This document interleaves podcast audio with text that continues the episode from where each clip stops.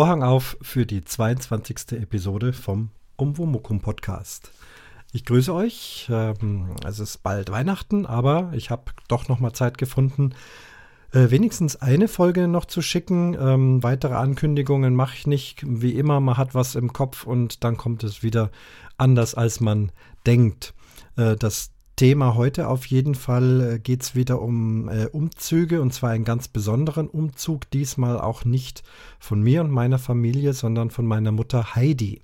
Die Heidi war ja Anfang des Jahres schon in einigen Folgen dabei und viele von euch hatten nach ihr gefragt. Und jetzt hatten wir endlich Zeit und auch ein sehr gutes Thema, mal darüber zu sprechen. Es geht um die Berliner Luftbrücke. Mehr dazu nachher in dem Gespräch. Äh, bei Twitter kam mal etwas auf, äh, ob ich was über Dirigenten erzählen kann. Das habe ich natürlich längst vor. Das ist ja in dem Plan vom Umwomukum auf jeden Fall drin.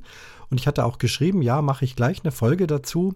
Aber ihr seht ja, wie es kommt. Jetzt hatten wir plötzlich Zeit, dieses doch sehr interessante Thema Berliner Luftbrücke mit Zeitzeugen, äh, äh, Erinnerungen von Heidi ähm, einzusprechen. Und das ist doch sehr wertvoll und das haben wir jetzt gemacht. So, bevor wir zu diesem Gespräch kommen, ähm, gibt es zwei Kommentare. Der Planet Kai hat sich gemeldet und schreibt: Hallo Christian, schöne Folge. Ich lasse alle Folgen offen und habe die Funktion so eingestellt, dass ich jeden Kommentar freischalten muss. Er schreibt, jedes Kommentar freischalten muss. Ich kann dir Anti-Spam-B empfehlen. Funktioniert ganz gut bei mir. Berge oder Meer? Ich bin ja eher der Meertyp, aber nicht derjenige, der den ganzen Tag am Strand herumliegt und sich brutzeln lässt. Das ist nichts für mich. Dann und wann brauche ich aber auch die Berge. Früher war ich des Öfteren im Allgäu und als Kind viel in Südtirol oder Österreich unterwegs. Toller Bericht über Südafrika. Würde mich auch mal interessieren, aber das ganze Viehzeug. Schlangen gehen ja noch, obwohl ich auch die nur vom Zoo kenne. Bei Spinnen hört es dann auf. Die müssen nicht mal giftig sein, um mich wie von der Tarantel gestochen in die Flucht zu schlagen. Dann bleibe ich lieber in unseren Gefilden. Lieber groß vom Planeten Kai. Ja, lieber Kai, vielen, vielen Dank äh, für äh, das Kommentar, schreibst, sagst du immer, ne? Und jedes Kommentar, ja, soll so sein, ist in Ordnung. Ähm, ja, ich habe alle Folgen, äh, alle Kommentarfunktionen von allen Folgen jetzt doch wieder aufgemacht. Ähm, die Maren hatte letztes Mal auch ähm, geschrieben, dass sie eben gerne auch in den anderen Folgen noch kommentieren möchte, weil sie sie nachhört. Und deswegen habe ich es doch aufgemacht. Und ich mache es ja auch so, dass ich jeden Kommentar ähm, erst genehmigen muss, damit eben die Spam-Kommentare, äh, die da eben leider auch reinkommen, dass ich die dann rausfiltern kann. Macht zwar ein bisschen mehr Arbeit, aber eigentlich sind ja eben die Kommentare auch sehr wertvoll. Und es wäre mir eben auch, äh, ich fände es auch ganz sinnvoll, wenn die Kommentare eben in der entsprechenden Folge landen und nicht alles äh, durcheinander irgendwo nur bei der letzten. Dann blicke ich auch besser durch. Ja, nochmal Südafrika, ja, Viehzeugs, also zumindest in Kapstadt ist es echt nicht arg mit Viehzeugs, also Spinnen laufen dir da nicht über die Füße, Schlangen liegen nicht äh, im, im Weg, dort wo man sich als normaler Mensch bewegt, da müsste man dann schon wirklich ganz dicht in die Wildnis und ins Dickicht hinein, um da mal auf was zu stoßen. Da dürftest du kein Problem haben, also ich kann dir das als Urlaub schon sehr, sehr gut empfehlen. Da können wir ja auch vielleicht direkt nochmal drüber sprechen. So, dann haben wir noch einen Kommentar von der Susanne. Die Susanne hat sich mal wieder gemeldet. Hallo Christian, schön, dass es dir wieder gut geht. Zumindest bist du stimmmäßig wieder ganz der Alte. Ich habe diese Folge wieder einmal verschlungen und immer dann, wenn du von Kapstadt erzählst, äh, dass das Meer dort kalt ist, hat mich schon gewundert und auch ein bisschen enttäuscht. Da kam mein Kopfkino ein wenig ins Wanken. Und dann auch noch Pinguine. Kurzum, wieder einmal eine schöne, kurzweilige Folge. Liebe Grüße, Susi. Ja, Susi, vielen Dank. Äh, ja, es ist so. Ähm, das Wasser ist dort nicht so warm, wie wir es eben als Mittelmeerplanscher äh, gewohnt sind. Und Südsee und Karibik ist es eben auch nicht. Aber zum Erfrischen ist es schon ganz prima. Und dort haben die Leute, also ein sehr hoher Prozentsatz der Menschen haben dort einen Swimmingpool in ihrem Garten. Das hat jetzt auch nichts mit reich und snobbisch und so zu tun. Das kann man sich da leisten. Viele haben auch richtig einen gemauerten, äh, großen Swimmingpool, also bestimmt mindestens 20, 25 Meter lang, äh, mit den entsprechenden Reinigungsgeräten und äh, Umweltpumpen. Und diese Pools werden dann auch tatsächlich geheizt. Nicht elektrisch oder irgendwas, das wäre zu teuer, kann sich da keiner leisten, sondern eben mit Sonne. Da werden dann irgendwelche Schlauchkonstruktionen in den Garten gelegt und da wird das Wasser dann erhitzt und eine Pumpe stellt dann fest, dass das Wasser im Schlauch wärmer ist als das im Pool und dann wird das warme Wasser da reingepumpt. Eine sehr umweltfreundliche Lösung. Oder es werden irgendwelche äh, Folien mit, äh, mit so Luftpolsterblasen oben drauf äh, draufgelegt, dann wird, wirkt das wie so ein Gewächshaus. Also man muss da auch schauen, dass man also seinen Pool auch im Hochsommer warm kriegt, äh, damit man da eben länger mal drin rumhängen kann. Ja, so ist das. Die Pinguine, ja, das ist dann äh, so ein Arktikgefühl, oder? Klar, wenn man jetzt von Kapstadt aus äh, Richtung Südpol weiter, da kommt dann nichts mehr als Wasser und irgendwann kommt dann der Südpol. Ähm, aber es ist noch weit, weit weg. Der Breitengrad äh, ist ungefähr so wie Süditalien, also äh, noch weit weg vom Südpol, aber es gibt dort einen Strand mit Pinguinen. Ja, so viel dazu. Dann würde ich sagen, machen wir gar nicht lang rum und ich schalte euch jetzt das Gespräch auf, das ich mit Heidi geführt habe.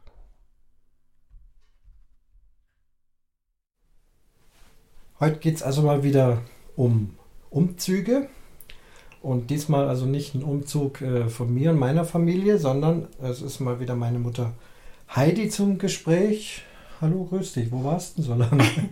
ja, ich äh, habe mich wirklich rar gemacht, äh, weil äh, ich keine Zeit habe. Zeit hat, haben ja Senioren alle nicht. Und deswegen komme ich jetzt erst wieder mal mit einem Beitrag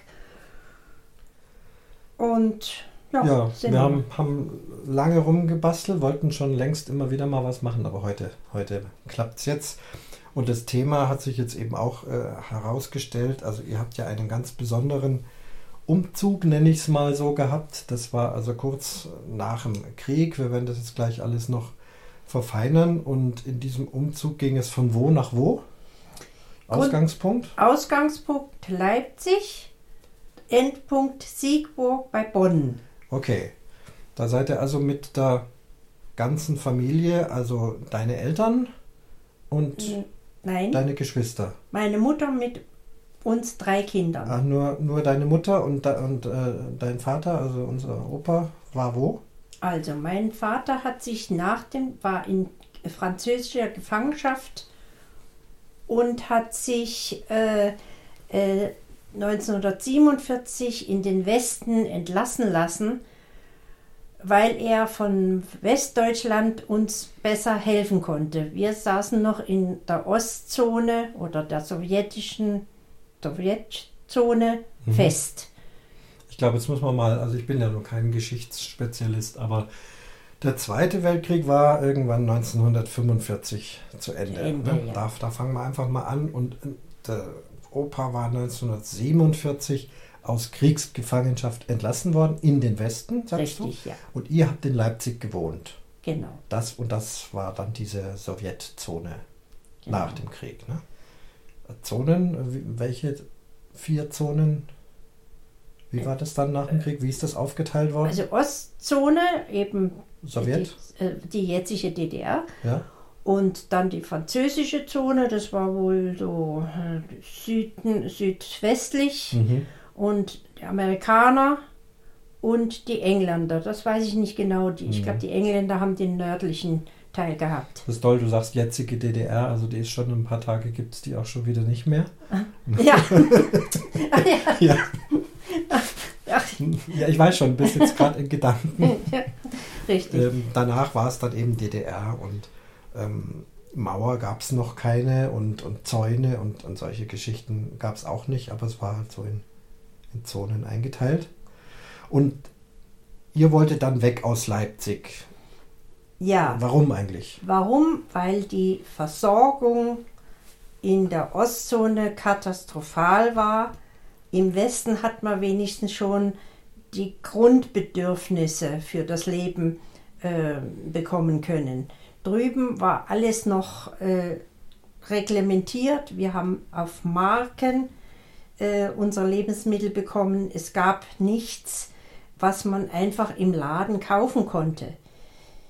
Ich kann mich erinnern, dass wir, ich habe als Kind praktisch nie ein Stück Fleisch zwischen die Zähne bekommen. Das gab es ganz einfach nicht. Es gab keinen kein Metzger, keine Tierhaltung. Hat man da keine Schweine gehabt hinterm Hof? Ja, wäre schön gewesen. Wir hatten einen großen Garten und äh, Freunde von uns zogen auch Hühner und Schafe und Ziegen und Kaninchen groß. Aber meine Mutter war eine ausgesprochene Stadtpflanze und konnte mit Tierhaltung einfach nicht umgehen. Aber ich erinnere mich, es gab eine Fleischerei neben unserem Einkaufsladen und ich habe mir immer überlegt, was denn eine Fleischerei eigentlich ist. Denn es gab nie Fleisch. Mhm. Ganz später gab es ab und zu mal Milch, aber das war auch ein sehr seltenes ähm, Lebensmittel, was man nicht einfach in jeder Menge kaufen konnte. Es wurde zugeteilt und das bekamen auch nur stillende Mütter.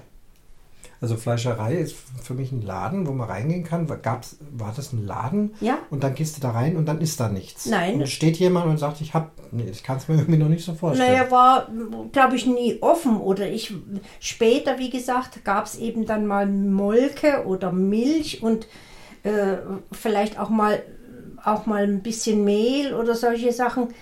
Äh, das war alles reglementiert und man konnte das nicht so ohne weiteres mhm. kaufen. Ja, okay. Und umgekehrt, deine Frage noch, äh, wir wohnten ja auf dem Land in einem Bauerndorf, rings umgeben von Bauern. Aber ich habe als Kind nie ein Tier zu einer Kuh oder eine Ziege oder ähnliches zu sehen gekriegt, ein Schwein schon gar nicht. Also Leipzig ist doch eine Großstadt, wieso sagst du auf dem Land? Ja, weil Leipzig ist wie jede Großstadt hat die natürlich auch Randgebiete äh, und angrenzende Dörfchen, mhm. die zu Leipzig gehörten. Aber wir, äh, es war ein, ein kleiner, Markleberg hieß dieser äh, Stadtbezirk. Mhm. Und äh, da gab es sowas nicht. Und viel später, als dann, nehme ich vielleicht jetzt schon voraus, als dann die Russen kamen, die haben dann diese Bauernhöfe zwangsweise geöffnet und haben die Tiere, die im, in den Ställen äh, gezogen wurden, Schweine und so weiter, abgeladen, mit, äh, mit äh, Lastwagen wegtransportiert und auf, dabei haben wir das erste Mal diese Tiere gesehen. Da war ich aber schon zwölf mhm. etwa. Okay, also äh, es gab nichts. Ihr habt zu wenig zu essen gehabt, ähm, ihr habt zu wenig andere Dinge, also bestimmt auch sonstiger Luxus äh, in keinster Weise. Ist ganz klar. Ihr habt da in einem Haus gewohnt oder in einer ja, Wohnung? Oder? wir hatten ein, das gehörte nicht uns, es war ein Zwei-Familienhaus, freistehend und einen relativ großen Garten. Unsere einzige Rettung uns eben mit Lebensmitteln selbst zu versorgen. Also Obst und, und Gemüse. Obst, oder, Gemüse, ja. das ganze Garten war jeder Zentimeter mit äh, Beeten aus, äh, aus äh, versorgt. Schwierig war es nur äh, mit dem Garten, denn es gab im Sommer kaum oder sehr wenig Wasser. Mhm. Wasser wurde zugeteilt und man bekam es eventuell in der Nacht. Nur nachts gab es Wasser, sodass meine Mutter dann am Abend, wenn das Wasser endlich kam, eine Badewanne voll Wasser geladen, äh, gefüllt hat, damit wir wenigstens auf Toilette gehen konnten oder äh, was zum Kochen hatten oder zum Zähneputzen. Ähm, und weil aber die Pflänzchen draußen im Garten ja auch Wasser brauchten, hat sie dann jede Stunde einen Wasserschlauch äh, von Beet zu Beet ge, gelegt, damit in der Nacht die Pflanzen Wasser bekamen. Mhm. Aber seid ihr mit dem, dem Obst und Gemüse schon, wenigstens schon einigermaßen ja, zurechtgekommen? Also das hört sich jetzt, jetzt kommt mir gerade was ganz Komisches in den Kopf. Jetzt musst du mal gucken, äh, wie es heute ist. Heute wäre man wahnsinnig froh, man hätte ein, ein, Stückchen Garten, könnte dort frisches Gemüse anbauen, Bio und Ding dann heißt es nicht mehr so viel Fleisch essen oder ganz viele machen vegetarisch oder vegan, kommen also eigentlich zurück auf das und das ist ganz modern und toll. Und ihr habt es damals gehabt, aber für euch war es natürlich Zwangsweise. Wegen, zwangsweise Ja. und zu wenig wegen dem, dem, dem Wasser und mal ein Stück Fleisch hätte man äh, gerne gehabt. Wir können ja jetzt frei entscheiden, das ist natürlich nicht vergleichbar, aber wenn man es mal äh, überlegt, versuchen wir jetzt mit der heutigen Zeit mit aller Gewalt das herzukriegen, was früher damals da so hast, war. ne? hast du vollkommen recht. Äh, was wir ausreichend bekommen konnten, das waren Kartoffeln. Die, waren, die haben wir äh, in zentnerweise geliefert bekommen. Und ansonsten sind wir auch auf Klautour gegangen. Und äh, sind auf den Feldern äh, und haben ge ja, geklaut. Mhm. Erbsen, Karotten, äh, ähm, Kohlrabi. Und wenn dann die Getreideernte war, Getreidefelder wurden vorher vor der Ernte abgesperrt von den Bauern, damit niemand sich da gütlich tun konnte. Aber dann wurden die freigegeben, dann kam der Bauer mit seinen Mähmaschinen und danach durften wir dann auf die Felder, um restliche Kö- äh, Ähren einzusammeln.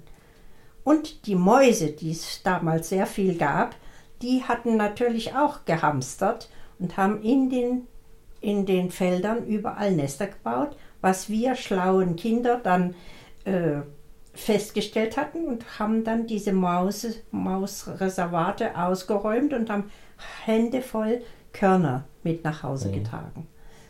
Und ja, wie die dann äh, in den Kochtopf kamen mit, äh, mit Sch- Schlägel, die Ähren ausgeschlagen und dann mit der Kaffeemühle, äh, so eine Handdreh-Kaffeemühle, haben wir die gemahlen und die Spelzen in den Garten gepustet und dann mit dem Sieb durchgesiebt, dass man ein bisschen weißes Mehl bekam. Das war trotz allem immer noch auch eine Rarität.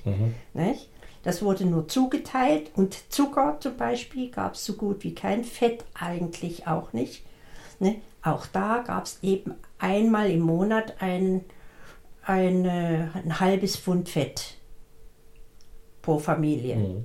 Ne? Also ob nun Margarine oder, oder irgendwelches Butterschmalz oder ähnliches. Es war sehr, sehr sparsam. Ne? Und Ja gut, also ähm, wenig zu essen, beziehungsweise also nicht zufriedenstellend und äh, sonst, also du warst da 12 oder 13 in der Schule schon natürlich, in der Natürlich, Zeit. ja. Schule gab's. Und du hast gesagt, irgendwie hast du auch einen Schwank aus deiner Schule, bevor wir dann an die, an die Reise gehen. Ach ja. Also es gab nicht nur Ernährungsdefizit, es scheint auch äh, Informationsdefizit zu, gegeben zu haben. Davon handelt deine Geschichte. ja. Darf ich noch mal ganz kurz Ja, um eine, weil ich vorhin sagte, dass wir kaum Zucker bekommen hatten. Man hatte natürlich einen, äh, einen süßen Hunger. Und wir hatten festgestellt, wir Kinder, meine Mutter hatte eine Flasche, so eine Bierflasche voll bräunlicher Flüssigkeit gekauft, die gab es irgendwo. Das war ein Kleister, mit dem man Papier kleben konnte. Vielleicht wisst ihr, wie eine Briefmarke schmeckt, wenn man sie ableckt. Sie ist etwas süß. Und das hatten wir natürlich kapiert. Und wenn meine Mutter nicht da war, sind wir Kinder an diese Flasche gegangen und haben uns jedes Mal einen kleinen Schluck Kleister als Leiden geschleckt.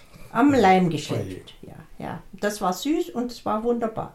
Es war Knochenleim, insofern nichts Synthetisches und auch nicht schädlich für uns. Aber meine Mutter wusste das nicht. Na gut. Also die Geschichte aus der Schule. Ja, Was war da? ja, da war es so, ähm, ihr äh, müsst euch vorstellen, damals hat man Aufklärung noch nicht in dem Sinne gekannt. Wir Mädchen wurden auch viel äh, später. Ist, äh, ich habe mit 16 erst meine Regel bekommen. Und mit 11, 12 hat man noch keine Ahnung von, von all diesen sexuellen Geschichten gehabt.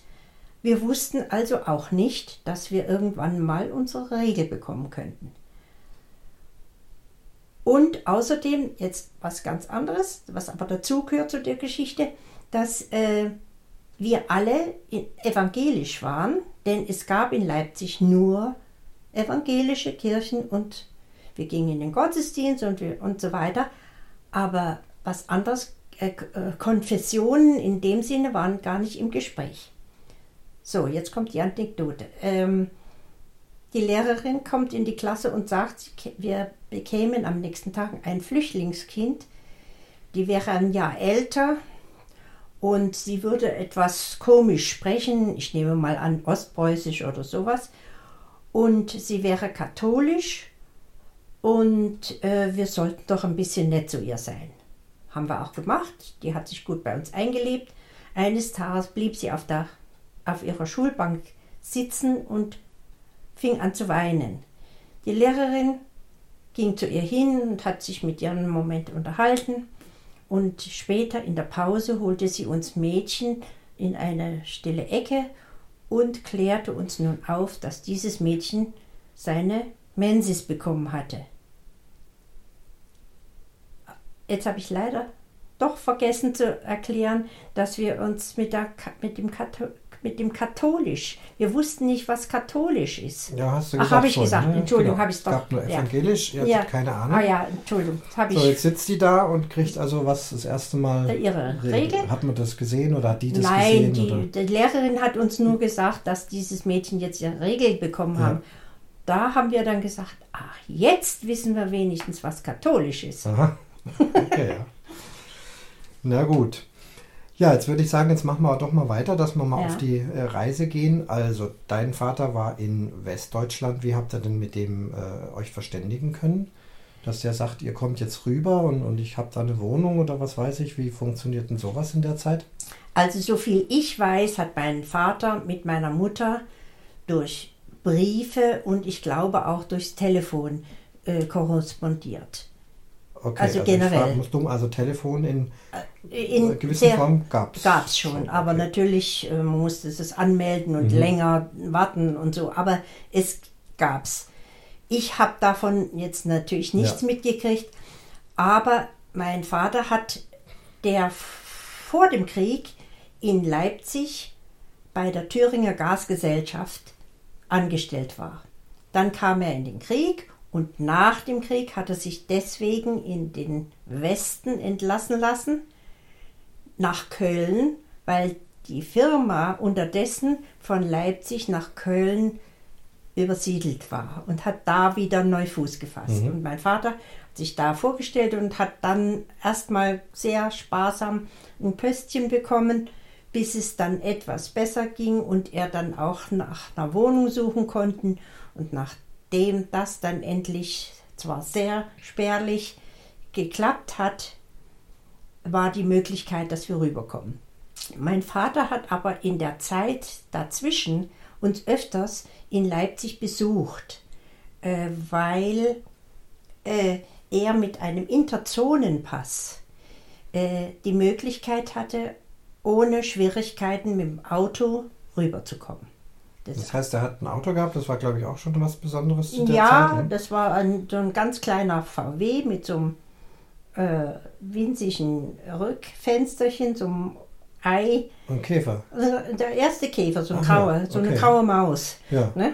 Und der gehörte natürlich der Firma und mit diesem firmeneigenen Wagen kam er nach Leipzig. Mhm. Eine Sensation für uns alle, denn wir hatten bis dahin so gut wie noch nie ein Auto gesehen, Mhm. außer die Panzer, die mal Ja. da durchgefahren waren. Und es war für alle Kinder eine große Begeisterung, um das Auto herumzuschleichen und unten drunter zu kriechen. Und es war also toll. Und mit die, in diesen äh, Besucher, äh, bei diesen Besuchen hat er uns natürlich auch manchmal ein bisschen Lebensmittel mitgebracht, weil äh, das ging dann. Nicht? Und äh,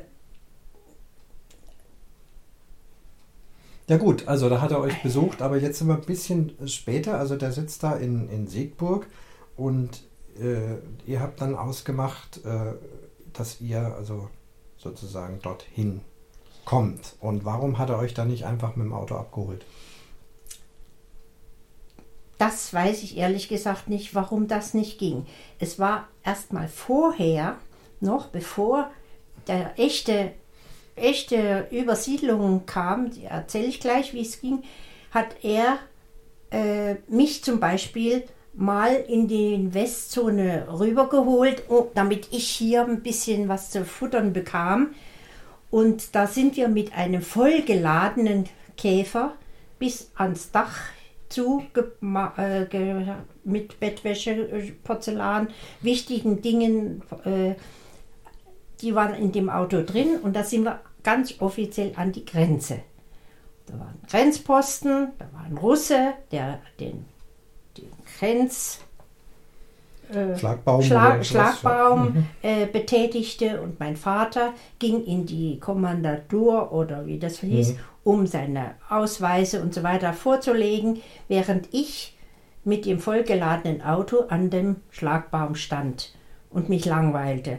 Und dann guckte ein, ein Russe in das Auto rein und hat dann so durchs Fenster ein bisschen mit mir kommuniziert. Da bin ich ausgestiegen und habe dann mit meinen ersten Russischkenntnissen mit dem angefangen zu quatschen. Mhm. Das fand er also wunderbar, begeistert. Dann habe ich mich hingestellt und habe ein russisches Schlaflied gesungen. In ganz heller Sopranstimme. Er war zu Tränen gerührt, fand das so wunderbar hat äh, beim Vater zugerufen, dabei, dabei, mhm. er soll kommen. Er hat den Schlagbaum aufgemacht und wir durften durch. Mhm. Sonst hätte das mit diesem Fluchtgepäck Schwierigkeiten mhm. geben können. Ja, und äh, Gut, also da war jetzt ein Besuch, aber jetzt sind wir schon, jetzt sind wir an dem Punkt, wo ihr also wirklich äh, ausreist. Ja. Ähm, von äh, in welchem Jahr sind wir jetzt? 1949. 49 die Jahreszeit weiß ich nicht. Ich schätze mal.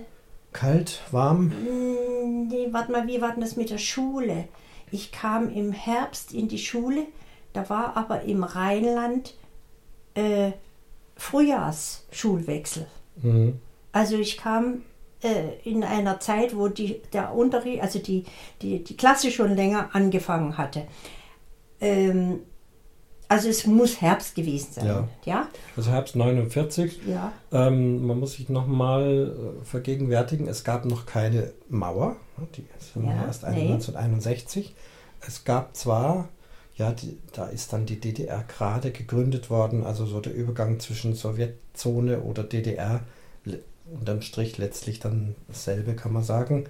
Und die wollten auch damals schon nicht, dass man ausreist. Die wollten nee. eigentlich, dass man in dem Land, also dort bleibt. bleibt. Ne? Das war wir, nicht erlaubt. Wir Kinder sollten auch zu irgendwelchen Demonstrationen und Aufmärschen und äh, ähnlichem mitmachen, damit die, äh, hieß die, die Fre Jugend, die äh, FDJ oder irgend sowas, Freie Deutsche Jugend, mhm. äh, gegründet wurde. Mhm. Das war schon der Anfang. Und ja. da hat meine Mutter äh, versucht, das also abzuwimmeln. Wir hätten dort zwar was zu essen bekommen, durften aber nicht zu diesen Demonstrationen, weil wir dann schon in der Partei in Anführungszeichen gewesen wären. Mhm. Gut, also ihr wollt von Leipzig nach Siegburg und mit dem Auto ging es nicht. Das war Doch, diese ja, ja war teils. Das, ja, diese Blockadezeit. Das ja. War also, komplett, äh, haben doch irgendwann äh, die Russen, also die Sowjetunion, irgendwie das, äh, ihren Sektor so zugemacht, dass man also mit gar nichts mehr durchfahren konnte. Also damals war es eben so, dass mein Vater dann, wie öfters schon, mit dem Auto nach Leipzig kam, um uns, uns vier Personen, ins Auto zu laden und nach Berlin zu fahren. Unser unser Mobiliar wurde in der Nacht und Nebel von einem Lastwagen abgeholt. Das haben wir. Ja, langsam, langsam. Ja. Also nochmal. Ja. Ähm, der hätte euch eben nicht mit dem Auto Aha. einfach. Äh, Leipzig ist doch südlich und, und, und Bonn äh, so in der Mitte, da hätte man einfach quer rüberfahren können. Ja, aber da war das ja. Von der Geografie her. Ja, ja. Aber das war eben nicht möglich. Nee. Ja. Es war Grenze, die damals äh, schon noch etwas durchsichtig manchmal ja. war. Zu Fuß hat man immer irgendwelche Schleichwege bekommen durch Tunnels oder durch Führer, die einen auf irgendwelchen Wegen über die Grenze schleusten. Das war, also es kostete viel Mhm. Geld und man konnte, also zu Fuß jetzt, da schon manchmal rüber. Da haben wir gehamstert. Aber mit dem Auto konnte man da nicht rüberfahren. Mhm. Das haben dann nur solche, ja, Schlepper oder wie nennt man die, Lastwagen, die hatten auch irgendeine Möglichkeit, vielleicht durch Bestechung, äh, einen Möbeltransport rüberzubringen. Mhm. Aber wo, über wo der dann kam, ob der auch über Berlin äh, oder heimlich über eine andere Grenze äh, gefahren ist, das weiß ich nicht. Okay, also eure Möbel sind eben da noch mit irgendwelchen Beziehungen Ja. tatsächlich äh, darüber gekommen und dann habt ihr Koffer gepackt und äh, allzu viel habt ihr bestimmt nicht mitnehmen Mhm. Nee. können. Wir mussten ja auch dann später, äh, wir hatten jeder, wir Kinder hatten jeder einen kleinen Rucksack und eine große Wolldecke und äh, meine Mutter halt noch was.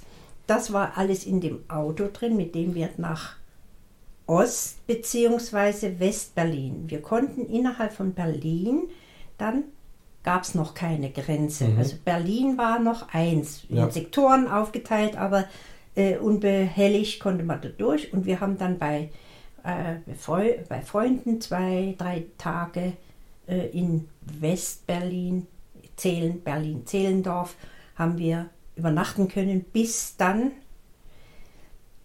Ja, Ein- mit, mit welchem Auto seid ihr da hingekommen? mit, äh, mit, so, so, mit diesem Käfer. Achso, da war, also da, Ja. dein Vater ist, ist gekommen, das ging noch. Ja, Und der durfte aber doch Berlin- durch diese Zone durchfahren. Es, es hieß doch, man darf gar, es sind doch noch nicht In- mal mehr Lebensmittel nach Berlin gekommen. Deswegen hat man doch dann diese Luftbrücke eingerichtet. ja aber von Ostber Wie ist denn der dahergekommen? von Ostdeutschland konnte man ja unbehelligt nach Ostberlin fahren. Ja. Auch mit dem Auto. Da gab es, glaube ich, auch noch eine Grenze. Das ja, weiß ich aber der war doch in, in Westdeutschland. Ja, aber er konnte ja mit dem Interzonenpass. Achso, nur wegen mit diesem Pa- Ja. Da konnte er durch. Aber ein Normalsterblicher Kon- konnte jetzt da nicht durch. Nee, der musste irgendwelche und, Genehmigungen und selbst kriegen. ein normaler Lebensmittellaster, das haben die dann verboten Mhm, gehabt. das ne? gab's nicht. Das, das, Das ging nicht. Und Nee. dafür, weil darauf will ich jetzt hinaus, jetzt das Thema ist ja Luftbrücke. Ja, ja. Ne? Und deswegen hat man, da können wir jetzt gleich nochmal klären, eben eigentlich alles äh, über die Luft gemacht, um Westberlin Zu versorgen. zu versorgen. Ja. Mit Kohle, äh, Lebensmitteln, Lebensmittel. Ja. allem, was, was wichtig war. Das begann irgendwann 1948 und ging also knapp zwei Jahre bis 1949, ähm, weil einfach der Landweg verschlossen war. Aber das Privileg und das Glück war, dass dein Vater aber trotzdem noch da durch konnte Genau. mit diesem Pass. Mit. Das heißt, der hat euch mit dem Auto nach, also ihr habt alles gepackt, was er packen konnte, und den Rest habt ihr dort gelassen. Ihr habt einfach das Ja, das hat, Wohnungshaus einfach so stehen lassen und. und ja, das hatte der Lastwagen schon alles eigentlich. ja, gut. Achso, das war dann also leer. Das war aber leer. Leer, ja. Und es ist auch alles angekommen. Tatsächlich. Ja. Und irgendwie Päckchen mit der Post habt ihr auch noch. Ach ja, das war auch, das habe ich vergessen zu sagen. Vorher, äh, Wochen vorher, hatte meine Mutter endlos viele Pakete gepackt. Schwierigkeiten gab es. Es gab keine Pakete. Man konnte sie auch nur im Schwarzhandel irgendwo auftreiben. Es gab keinen Bindfaden mit dem damals. Den Kleb Klebestreifen gab es noch nicht. Und den Also- Kleber habt ihr alle ausgedrungen. Achso, nein. ja, nee, nee, aber ich meine Klebstreifen Ja. und so, ne? Äh, Gab es noch nicht, aber man musste halt Pakete mit Bindfaden äh, zusammenhalten. Auch den gab es nur irgendwo bei Freunden, die dann vielleicht noch ein zwei Meter Bindfaden hergeben konnten für ein halbes, halbes Pfund Mehl oder so. Und mit diesen Paketen ist meine Mutter jeden Tag in Leipzig rumgefahren und hat irgendwo auf irgendwelchen Poststationen eins von diesen Paketen aufgegeben. Denn wenn man zwei oder mehrere Pakete auf einer Post abgab, war das schon, roch das schon sehr Richtig. nach Flucht. Ja, das war also, das war vor allen Dingen der Inhalt, der Klei das Kleinzeug, was ein Umzug, ne? Papier, Papier, wichtige Papiere, Fotos, äh, Wäsche, äh, Geschirr und so weiter. Ne? Okay, also jetzt verstehe ich. Also ihr seid dann also mit dem Käfer dann nach von Leipzig nach Ostberlin und ohne Probleme von Ostberlin nach Westberlin Genau. und, und dann zu Freunden für, ein- Ja. für ein paar Tagen. Ähm, und mit welchem Ziel? Zum Flughafen. Zum Flughafen. Mhm. Mein Vater Mein Vater ist natürlich wieder nach, äh, auf normalem Mhm. Wege zurückgefahren und meine Mutter und wir drei Kinder mussten auf einen bestimmten Tag warten, wo wir die, den, das Flugzeug nehmen hätten können. Das hat er dann irgendwie organisiert. Kriegt man da so eine Art Termin oder Ticket oder Erlaubnis? Oder? Wahrscheinlich, wahrscheinlich, das Ja. weiß ich leider nicht, aber ich nehme an, dass meine Mutter äh, das äh, arrangiert hat, dass wir eben da eine, eine Mitfahrmöglichkeit Mhm. bekamen. Das Problem war, wir sind also dann von Zehlendorf äh, mit öffentlichen Verkehrsmitteln, U-Bahn, Hochbus, was für uns Kinder ganz was Tolles war, ein zweistöckiger O-Bus und unserem ganzen Gepäck zum Flughafen Tempelhof gefahren. Dort wurden wir erstmal kaserniert, das heißt, man wurde in irgendeinen Raum geführt, abgeschlossen. Das war dann die Entlausung. Das war jetzt welcher Sektor? Ist das amerikanisch? Das nee, war Tempelhof ist nicht Ost. doch, doch. Kann nicht sein. Dann hätten ja die Russen euch Ach wieder so. zurückgeschickt. Ah, ja, ja. Ach ja, In richtig. Tempelhof, Ah ja, natürlich, ja. Amerikaner, Engländer, Hm, bin ich jetzt überfragt. wahrscheinlich, wahrscheinlich. Wir müssen sowieso mal, was, was war jetzt da in Tempelhof? Da fliegen Flugzeuge, also diese Luftbrücke, Ja, ja. diese ähm, über zwei Jahre einzige Möglichkeit, Westberlin irgendwie am, am Leben zu erhalten. Zu versorgen von, vom Westen aus. Ich nehme mal an, dass die Amerikaner und die Engländer, ich weiß es nicht genau, Westberlin äh, mit Lebensmitteln, Kohle und den notwendigsten Dingen versorgt haben. Das war ja damals auch schon eine Millionenstadt. Das heißt also, Ja. wie ihr da angekommen seid, habt ihr da Flugzeuge fliegen sehen, vermute ich mal. Ich kann mich nicht mehr erinnern. Ich kann mich nur erinnern, dass mein Bruder, damals fünf Jahre alt etwa, sein sehnlichster Wunsch war, ein Flugzeug zu sehen. Wir waren aber in dieser Halle da eingesperrt und konnten nicht raus, um ein Flugzeug anzugucken. Und er hat meiner Mutter also in den Ohren gelegen, er möchte ein Flugzeug sehen. Daraufhin hat sich dann eine von den äh, Wärterinnen erbarmt, hat den kleinen Kerl mal vorne an ein Fenster äh, oder auf einen Balkon ge äh, geführt, wo er dann mal ein abfliegendes und ein ankommendes Flugzeug gesehen hat. Damit war er zufrieden. Aber ich kann mich nicht erinnern, dass wir einen pausenlosen Flugverkehr dort optisch Na mitbekommen gut, wenn man in so einer Halle ist, sieht man es ja ist nicht hören nicht. vielleicht, wenn man die Flugzeuge... Das kann schon sein, ja ja. Also, Bestimmt Propellerflugzeuge, Ja, das ist furchtbar, Mords, das- Mordslärm. ja, da haben wir auch Angst gehabt, weil das so laut war. Ja, ja. Ne, das kann ich mich noch erinnern, ja. Und Also auf jeden Fall ist da jeden Tag und zwar mehrmals und ich, was ich gelesen habe, ich kann es ja jetzt immer nur nachrecherchieren, da ist teilweise alle drei Minuten ein Flugzeug gelandet ja, ja. und wieder gestartet. Und dementsprechend war Ja. natürlich der Personenrein- und Rausgang und in, eine, in einen Raum die einen und in dem nächsten die nächsten und die waren schon in der Entlausung, wurde auf Läuse kontrolliert und auf irgendwelche Exzeme. Sonst hätte man nicht fliegen können. Mhm. Und ähm, also das muss ja auch irgendwie bekannt gewesen sein. Also Ja. rheinwärts von Westdeutschland nach Westberlin hat man eben Lebensmittel in riesigen Mengen und Energie, sprich hauptsächlich Kohle, damit man heizen konnte. Es war ja auch ein Winter vor- vorgestanden, also 48 fing das an. Da war dann der erste Winter fällig. Und äh, manche haben gesagt, äh, egal wie viel wir fliegen, wir schaffen das nicht. Berlin ist zu groß. Aber äh, anscheinend hat man es doch geschafft. Und auf dem Rückweg sind die Flugzeuge ja im Prinzip leer gewesen oder haben nur die Behälter dabei gehabt. Und da hat man dann Personen mit Genau. ausgeflogen. Und, und die Russen, die müssen das doch auch gewiss, gewusst haben, aber die hatten keine Möglichkeit, das irgendwie zu verhindern, weil es ja nicht ihr Sektor war. Ja, Dass also, man da so freizügig noch von Ostberlin zum Beispiel dann nach Tempelhof fahren kann, ja, also wo die dann genau wissen, dann fliegen die Ah. davon. Das leider weiß ich nicht, wie das gehandhabt wurde Mhm. mit den Russen. Das war dann schon noch etwas großzügiger, würde ich mal sagen. Und ja, soll ich von dem Flugzeug mal erzählen, wie? Kannst du gleich, vielleicht Ja. noch mal ein paar, Ja. paar Zahlen eben zu dieser äh, Luftbrücke, weißt du vielleicht auch nicht. Also wir reden ja von knapp zwei Jahren war diese Luftbrücke. Luft, Luftbrücke. Also so sieben bis acht, sechs Ach, bis 700 Tage ungefähr. Also, das wusste Und- ich nicht, ja. Und äh, weißt du, wie viele Flugzeuge da gekommen und wieder zurück? Was schätzt du mal? Das darfst du mal schätzen. Ach, kaum. Klar, ich kann es nur nachlesen, das Ja. Ding, aber ja. das, das hat man natürlich damals auch nicht gewusst. ja, Aber vielleicht 3000. viele, 3000, ja gut, es sind 277.000 Flüge gewesen. Und da ist kein Wunder, dass alle drei Minuten, das hat gerade gereicht, so eine Großstadt wie Berlin, und es sind 270.000 Menschen ausgeflogen. Das finde ich wieder relativ wenig, Mhm. äh, weil Ja. Ostdeutschland ist riesig und allein Berlin auch damals schon, vielleicht nicht Millionenstadt, aber doch viele.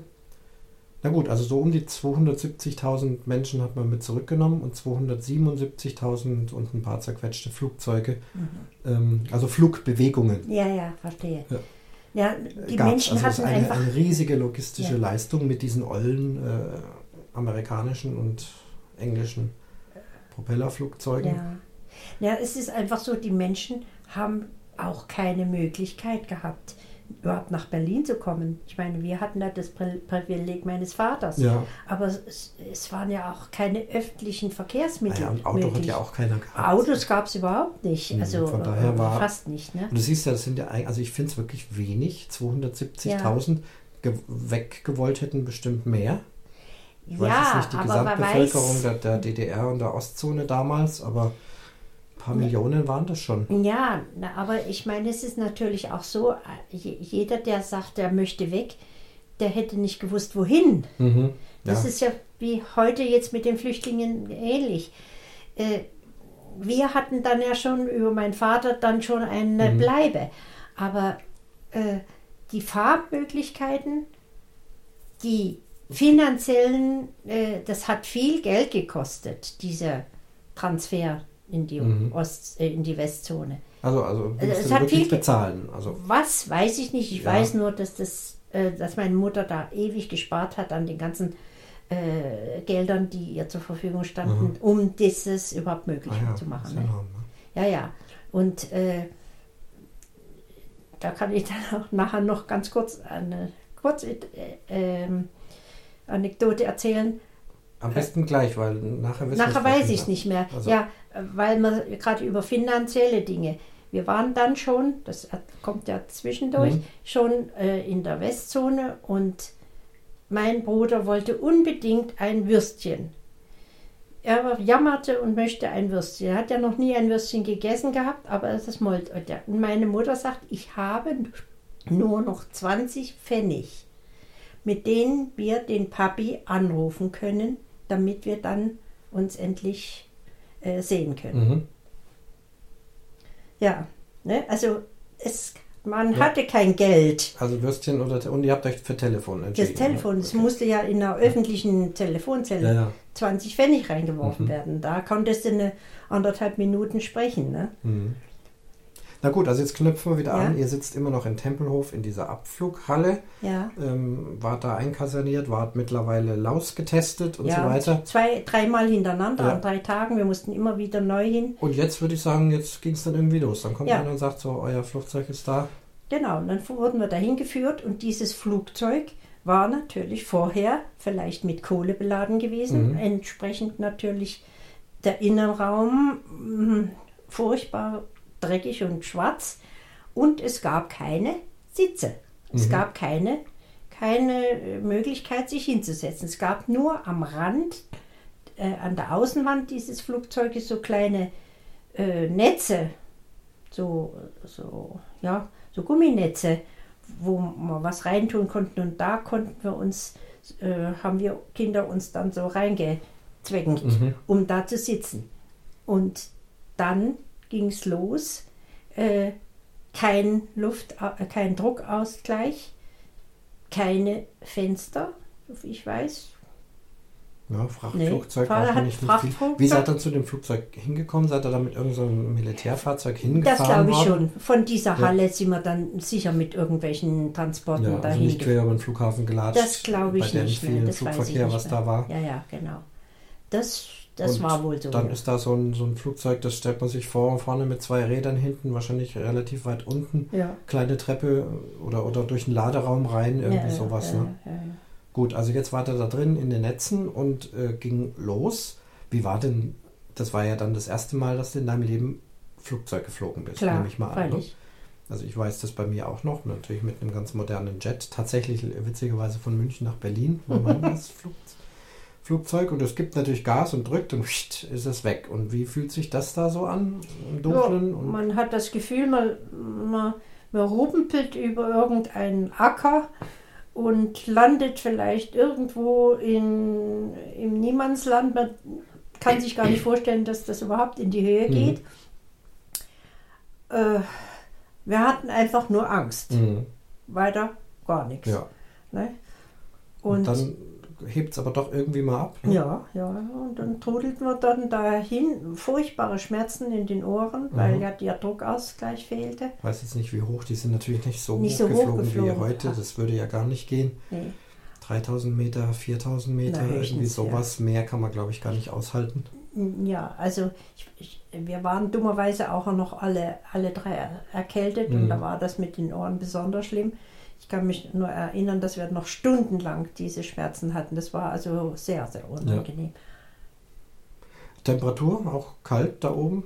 Ja, kann ich mich nicht mehr Ja. erinnern. Nicht? Also wir hatten ja unsere Wolldecken dabei. Ich glaube, die, die haben wir damals auch noch im, äh, im, im Flugzeugraum mm, uns zudecken können, Mhm. ja. Und alles voll mit Leuten, Ja. die da Die waren einer wie die Heringe nebeneinander auf dem Boden gesessen. Das ganze Flugzeug voller Leute. Und eine Stewardess, die Whisky Cola bringt, gab es auch keine. Nee, es gab nicht mal ein Glas Wasser für Ja. ein Kind. Ähm, tja, So, wo seid ihr denn da eigentlich hingeflogen? nach Lübeck. Ach, nach Lübeck. Ja, das war die nächste, Mhm. Flu der nächste Flughafen von Berlin, nehme ich mal an. Stimmt, das ist ja gar nicht so, so weit. Das war nicht weit, wir waren da gar nicht lange unterwegs. Mhm. Und Lübeck dann eben Westdeutschland, äh, relativ am Rand, da ist die Grenze auch nicht weit, Ja, ja, kann ich mich erinnern. Wir waren kürzlich ja ja, auf unserer AIDA-Reise über Lübeck und dann haben wir gesagt, Mensch, guck an, hier kommt, war jetzt die alte Grenze. Gut, also nach Lübeck dort gelandet, das Ja. ja, hat sich dann auch irgendwie rumpelig angefühlt, mit. Sicherheit, ne? Ja. Und da war er da. Und, und dann ist dann da der, dein Vater mit dem Auto wieder Nein, gestanden? da kam eben dann das Telefongespräch dazwischen. Achso, da kamen jetzt die Nicht? 20 Mein Pfennig. Vater musste ja dienstlich auch wieder in Köln sein. Mhm. Der konnte nicht äh, da uns abholen, sondern der wartete in Köln auf uns, hatte aber mein, äh, meiner Mutter äh, ähm, Zugkarten, also äh, ja, Zugkarten Mhm. besorgt, mit denen wir dann mit dem Zug von Lübeck nach Köln fuhren. Mhm. Und dafür brauchten sie die 20 Pfennig zum Verständigen, mit welchem Zug wir kommen. Ja. Und in Köln hat uns mein Vater dann vom Bahnhof abgeholt. Und der Zug, ja, halt auch ein alter Zug, aber Ja, ja, das, ja. das fuhr wenigstens zuverlässig. Und Ja, das war noch mit offenem Perron zum Teil und was Äh, ist ein Perron? ja, also so eine. äh, kannst du doch so, so, so Züge vorstellen, die eine Tür hatten. Da ging noch so ein, so wie ein kleiner Balkon, von dem man aus dann in, den, in die Zugabteile stieg. Ach so, also da Weißt ist man so- dann, heute ist das ja alles, Alles- alles verbunden eins, und alles da ist verbunden. man dann sozusagen im Freien draußen und dann kommt man da in, von da aus in den nächsten Wagen. Oder? Ja, ja, ja, genau. Nicht? Und Na gut, also so richtig alte Dinge, waren das dann aber ja Holzsitze oder war das schon Das gepolstert? weiß ich nicht mehr. Nicht. Also äh, ganz sicher schon. Also das, das hat sich ja sehr viel äh, verändert dann erst später. Mhm. Auch Straßenbahnen waren damals noch so Mhm. mit, mit Schaffner und Klingel und Ja, ja. ja. Ja, prima. Also angekommen in Köln und von Köln mit dem VW Käfer abgeholt und nach Siegburg in diese Wohnung. genau. Und das hat alles geklappt und da war er natürlich schon doll froh, dass das dann, das ist ja wirklich ein Abenteuer. Ja. Ja. Das war schon was, äh, was äh, Tolles. Wir wohnten dann in drei kleinen Mansardenzimmern. Am Anfang ging das noch, dann kamen aber kurz danach meine Großeltern noch dazu. Dann haben wir zu siebt in diesen drei winzigen Zimmerchen gehaust. Meine Großeltern in der Küche geschlafen und wir Kinder hatten keine Betten. Wir wurden nur vom Ehebett nachher im später äh, abends dann ins Wohnzimmer auf das Sofa getragen. Mhm. Also das waren noch sehr primitive Verhältnisse. War also auch noch einfach. Und wie ging es dann da jetzt besser? Habt ihr dann da beim Fleischer mal ein, ein Würstchen gekriegt? Ja, da gab es jetzt im Grunde genommen alles. Ja, so, doch, da gab es eigentlich keine Einschränkungen mehr, so viel mhm. ich weiß. Man hatte Brot und Mehl und Zucker und äh, Fleisch und Milch in jeder, und Joghurt und nee, Joghurt gab es glaube ich noch nicht, aber, aber alles solche Sachen konnte man kaufen. Mhm. Auch Südfrüchte war was ganz Besonderes für uns. Wir hatten, das kannten wir ja noch gar nicht. Ne? Und es war also ganz toll, dass wir sowas bekamen. Mein Bruder. Also du meinst Orangen, Bananen, ja. sowas? Nur hießen die Orangen Apfelsinen. Okay. Und es gab natürlich auch Zitronen. Und mhm. mein Bruder wollte unbedingt dann eine Apfeltrone haben. Meine Mutter sagt, was ist denn eine Apfeltrone? Ist, also, du meinst eine Apfelsine? Nein. Ja, du meinst vielleicht eine Zitrone? Nein. Das sagt sie, ja, aber weiß ich nicht, was du da meinst. Wir gingen in den Laden und er zeigte auf eine Banane. Mhm. Ach, er meinte, Apfeltrone. Das heißt halt Apfeltrone. Ah, gut. Das heißt, nochmal zurück zur, zur Sowjetzeit, selbst eine ganz normale Zitrone, da denkt man ja heute überhaupt nicht drüber nach, äh, hat es da nicht uh -uh. gegeben oder zumindest mal okay. sehr selten. In, Im HO, das ist äh, so eine Handelsorganisation, mhm. da gab es sozusagen Schwarzmarkt. Und für viel Geld konnte man da auch mal westzonale äh, Produkte kaufen. Mhm. Da hätte es vielleicht auch mal eine Apfelsine oder sowas gegeben. Mhm. Aber das hat dann meine Mutter äh, ausgegeben, das Geld für Schuhe oder Strümpfe oder die notwendigsten Kleidungsstücke. Mhm. Ne? Ja gut, also 1949 dann in Siegburg angekommen und, und ja, dann ging es halt immer so weiter und ihr seid älter geworden und ja dann immer geblieben, beziehungsweise dann natürlich innerhalb des Landes auch nochmal umgezogen. Ja. Aber diese Luftbrückengeschichte und war euch dann jetzt mal zum, zum Abschluss zu kommen, ja. Eigentlich hört sich das für mich auch als sehr großes Privileg an, diese ganzen Möglichkeiten, dass eben dein Vater erstens in Westdeutschland war, dass er echt eine Anstellung hatte, wo er offensichtlich ganz anständiges Geld verdient hat diesen Luxus, ein Auto zu haben. Ihr habt noch nie ein Auto gesehen. Ja. All diese Dinge haben ja dazu geführt, dass ihr überhaupt habt raus, rausgekonnt. War euch bewusst, dass das wirklich äh, was Besonderes war, dass das andere nicht so einfach konnten? Meine Mutter sicher. Wir Kinder äh, so konnten erlebt, das ne? nicht, ja. nicht abschätzen. Nicht? Äh, es gab auch drüben äh, einige Leute, denen es finanziell nicht schlecht ging. Mhm. Und wir hatten Gott sei Dank auch zu denen, manchmal äh, Freunde meiner Eltern waren, also auch mit einem Buchverlags, äh, Bayer, Bayer Verlagsdirektor waren wir befreundet, mhm. sodass wir da auch schon ein bisschen mehr äh, hatten. Also mit uns haben noch Leute gelebt, denen es noch viel, viel, viel schlechter mhm. und dreckiger ging. Und die Konsequenz aus dem Ganzen, wenn das also nicht geklappt hätte, dann wärt ihr in Leipzig geblieben und dann wäre 61 die Mauer gebaut geworden und dann wäre es unter normalen Umständen eigentlich gar nicht mehr gegangen. Natürlich sind in der Zeit auch Leute geflüchtet, aber das sind natürlich dann noch viel, viel abenteuerlicher ja, ja. Äh, und äh, nicht alle haben es überlebt und so weiter. Und ihr seid also mit dieser berühmten Luftbrücke mhm. da. Äh, Vielleicht sollte ich noch dazu erzählen, dass mein Vater im Krieg Offizier war. Mhm. Und das ein Grund war, nicht in die Ostzone rüber zu gehen, weil er dort sofort nach Sibirien abgeschoben worden mhm. wäre. Und ich konnte deswegen auch, weil mein Vater eben Offizier war und kein Arbeiter, ich also kein Arbeiterkind war, durfte ich nicht ins Gymnasium gehen. Ich musste also auf der Grundschule bleiben. Bis zum sieb zur siebten Klasse, bis wir weggingen wieder sind die, sind die Arbeiterkinder sind jetzt aufs Die Gymnasium durften aufs Gymnasium gehen. Also, also andersrum wie heute. Ne? Ja. Heute sagt man ja, ja, ja. Äh, die Arbeiterkinder die nicht so die tollen Bildungschancen haben, sagt man, das ist natürlich Ja. auch besser geworden, nicht ins Gymnasium und die, die Kinder der Doktoren und Professoren Ja. Landen im Gymnasium und da war es andersrum. Ja. Das ist ja auch Ja. bemerkenswert. Man hat es erst ein bisschen später. Ich bin, also ich glaube, sechs Wochen in dieses Gymnasium gegangen, habe mich da auch wohlgefühlt. Man musste zwar eine Dreiviertelstunde laufen, aber okay. Und dann hat man irgendwo in den Papieren festgestellt, dass Papi eben im Krieg äh, Offizier gewesen Mhm. ist. Und das war wohl ein Grund, äh, vorsichtig zu sein Mhm. und mich dann wieder von der Schule äh, zu verbannen. Na, aufregende Geschichte. Wenn dir jetzt, also wirklich le letztes Wort, äh, außer dir fallen noch äh, bombfortionöse äh, Anekdoten ein, dann kannst du schon noch, bist ja jetzt heutzutage auch reichlich am, am Fliegen. Denkt man da nochmal drüber nach, wenn man in so einem modernen Flugzeug sitzt? Ja, Äh, Mensch, äh, ich war da im Kohlentrack nach Lübeck.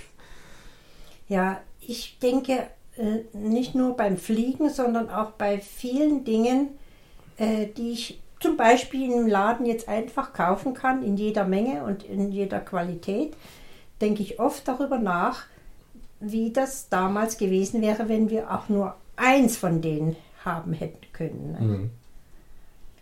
Ja, also für mich war das jetzt auch äh, klar, wir hatten nichts und so weiter, das, das Ja. hört man immer wieder, aber wenn du sagst Zitrone, äh, eine Südfrucht, äh, Zitrone ist das Ja. Normalste der Welt, geh in den Laden und kauf sie entweder in einer Plastikflasche oder, oder Ja. noch eine richtige und selbst das nicht, das war mir nicht, nicht klar. Das ist Ich habe zum Beispiel Gut. vielleicht noch eine, weil doch der Zucker, das Mhm. war ja vorhin schon mal im Gespräch, also es wurde der Zucker aufge zugeteilt, ein halbes Pfund pro, pro Monat oder was weiß ich.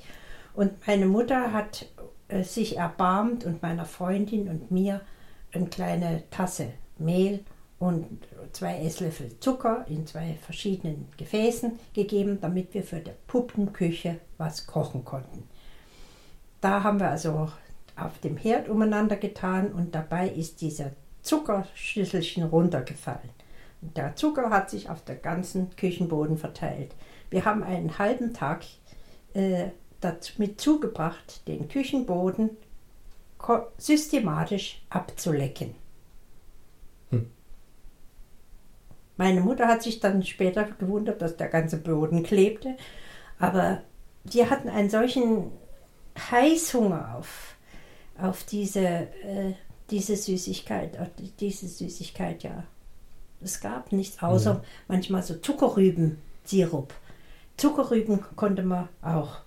Die wurden dort angebaut und die haben meine Mutter sich auch irgendwo geklaut und daraus so einen Sirup gemacht. Mit dem wurde alles, was zu süßen war, gesüßt. Mhm. Das war immerhin auch schon ein bisschen was. Ne? Ja.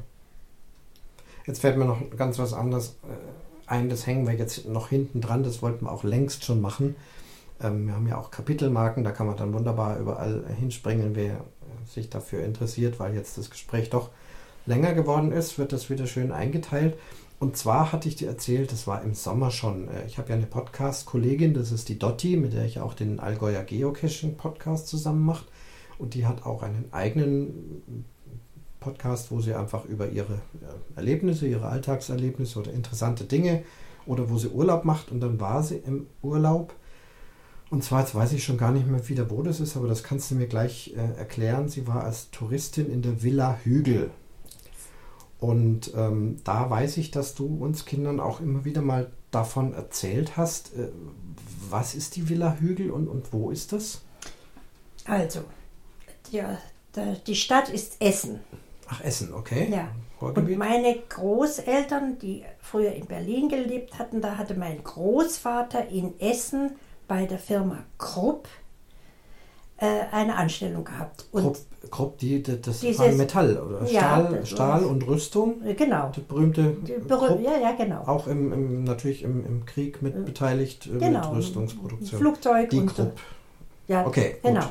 Und äh, die Krupps, der, der Urvater dieser Firma, der Alfred Krupp, der Senior, der hatte unter anderem ein Haus gebaut, die Villa Hügel. Warum, weiß ich nicht, dass die so heißt, aber ein großes Lag das auf dem Hügel vielleicht oder? Hm, Kann sein, das Ja. mag sein. Also vielleicht ein bisschen erhöht, aber Ja. es war ein, ein Wahrzeichen sozusagen in Essen. Und dort haben die Krupps alle miteinander äh, ja, gelebt und die Generationen sich dort weiter äh, verbreitet. Und die, der Sohn von, also die nächste Generation, äh, wo mein Vater noch ein kleiner Junge war, das war unter anderem äh, ein anderer Alfred Krupp und seine Frau Bertha. Die Frau Bertha Krupp von Bohlen und Halbach, könnt ihr auch im Wikipedia finden, ähm, war dort sozusagen die Regentin dieses, dieser Villa Hügel. Und die haben im Ersten Weltkrieg, wo mein Vater ja schon mitgemacht hat als Kind, haben die meinen Vater und seine Brüder eine Zeit lang in die Villa Hügel eingeladen und äh, die lebten dort eine Zeit lang, weil meine Großeltern noch keine Wohnung hatten und das also alles sehr schwierig war. Ne? Mhm. Und äh, das ist aber eigentlich das Einzige, was ich weiß, dass mein Vater erzählt hat, wie, sie, wie die Wilden durch die Villa ges, ges, äh, gesaust sind, Mhm. Verstecken gespielt haben, was alles strengstens verboten war, aber natürlich trotzdem lauter Unfug getrieben wurde. Und Frau Bertha von Krupp, eine sehr strenge und ähm, ja, dominierende Frau, da immer ihre Augen drüber hatte. Mhm. Aber Musik war dann da das große Thema unter anderem. Da, glaub, ging das das dann wird- mit, da ging das dann mit der Musik los. Also er hat, hat Ja. da Kontakt zur Musik gekriegt. Ja, er hat Also da- das werden wir jetzt nicht noch eine Nein, Stunde nein, ausbreiten, aber bekanntermaßen ist ja ähm, unsere Musik, äh, Familie musikalisch und zuletzt ja auch mein Podcast hat mit Musik zu tun. ja, Äh, Ausgangspunkt mindestens äh, dann bei deinem Vater, meinem Großvater mit, mit Musik und das hat Ja. er da kennengelernt. und da Frau Bertha äh, Krupp hat meinem Vater eine Geige und später eine Bratsche Aha. geschenkt. Ja.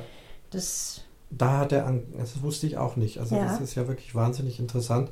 Da hat er angefangen mit Geige spielen und Bratsche spielen und dann später hat er euch die Musik vermittelt und ihr habt es Ja, dann ja. mir vermittelt und so Ja, kann man ja. das so im kurzen und, und die Durchgang Krupps, machen. die waren wohl auch bei meinen Eltern äh, zu kleinen ha Hausmusikkonzerten, wo dann die äh, mein Vater und, und meine Großmutter und so weiter dann musiziert haben Ja. und die wurden wiederum auch in die Villa Hügel zu Konzerten eingeladen, also privat. Ja.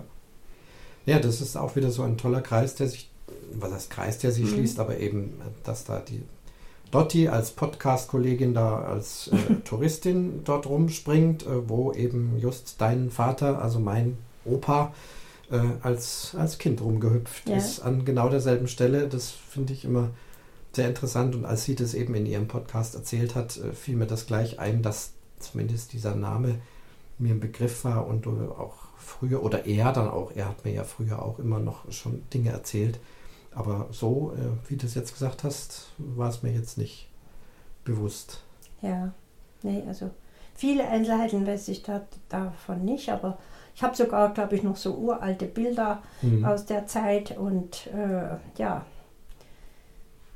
eine schöne Erinnerung im Grunde genommen. Mhm. Aber selber war ich nie, äh, ich bin bloß mal an der Villa Hügel irgendwie, sind wir mal vorbeigefahren, aber äh, drin war ich nie. Also ich weiß nicht, ob man die überhaupt besichtigen kann oder keine Ahnung. Da werden wir dann wieder die Dotti nochmal genauer Ja, fragen. Vielleicht Die, die sagte, glaube ich, auch was, dass man nicht drinnen. Äh, Hm. Ich habe die Folge gehört, aber es war irgendwann im Sommer, ist jetzt schon Ja. wieder ein bisschen, bisschen her. Naja, dann haben wir aber doch schön was ausgekramt und ich denke und hoffe, dass das viele interessiert hat. Das sind ja doch aus erster Hand tolle Sachen über diese Luftbrücke, die ja nun auch ein Umzug war. Und dann schauen wir mal, was uns als nächstes Thema einfällt. Wenn du wieder was weißt oder wenn ich wieder was weiß, dann setzen wir uns wieder so gemütlich zusammen Jo, wie heute. hat Spaß gemacht. Ja, prima. Ja gut, soweit also dieses Gespräch. Spannende Dinge zur Berliner Luftbrücke. Ähm, ich kannte schon einige Dinge, aber äh, muss sagen, ich habe auch viel Neues hier wieder erfahren, wenn man sich mal so ganz intensiv eine Stunde darüber unterhält. Das ist schon sehr, sehr interessant. Das wäre es dann auch gewesen für heute. Ähm, ich möchte mich bei euch verabschieden und sage, hiermit schließt sich der Vorhang zur 22. Episode vom Umwomukum Podcast.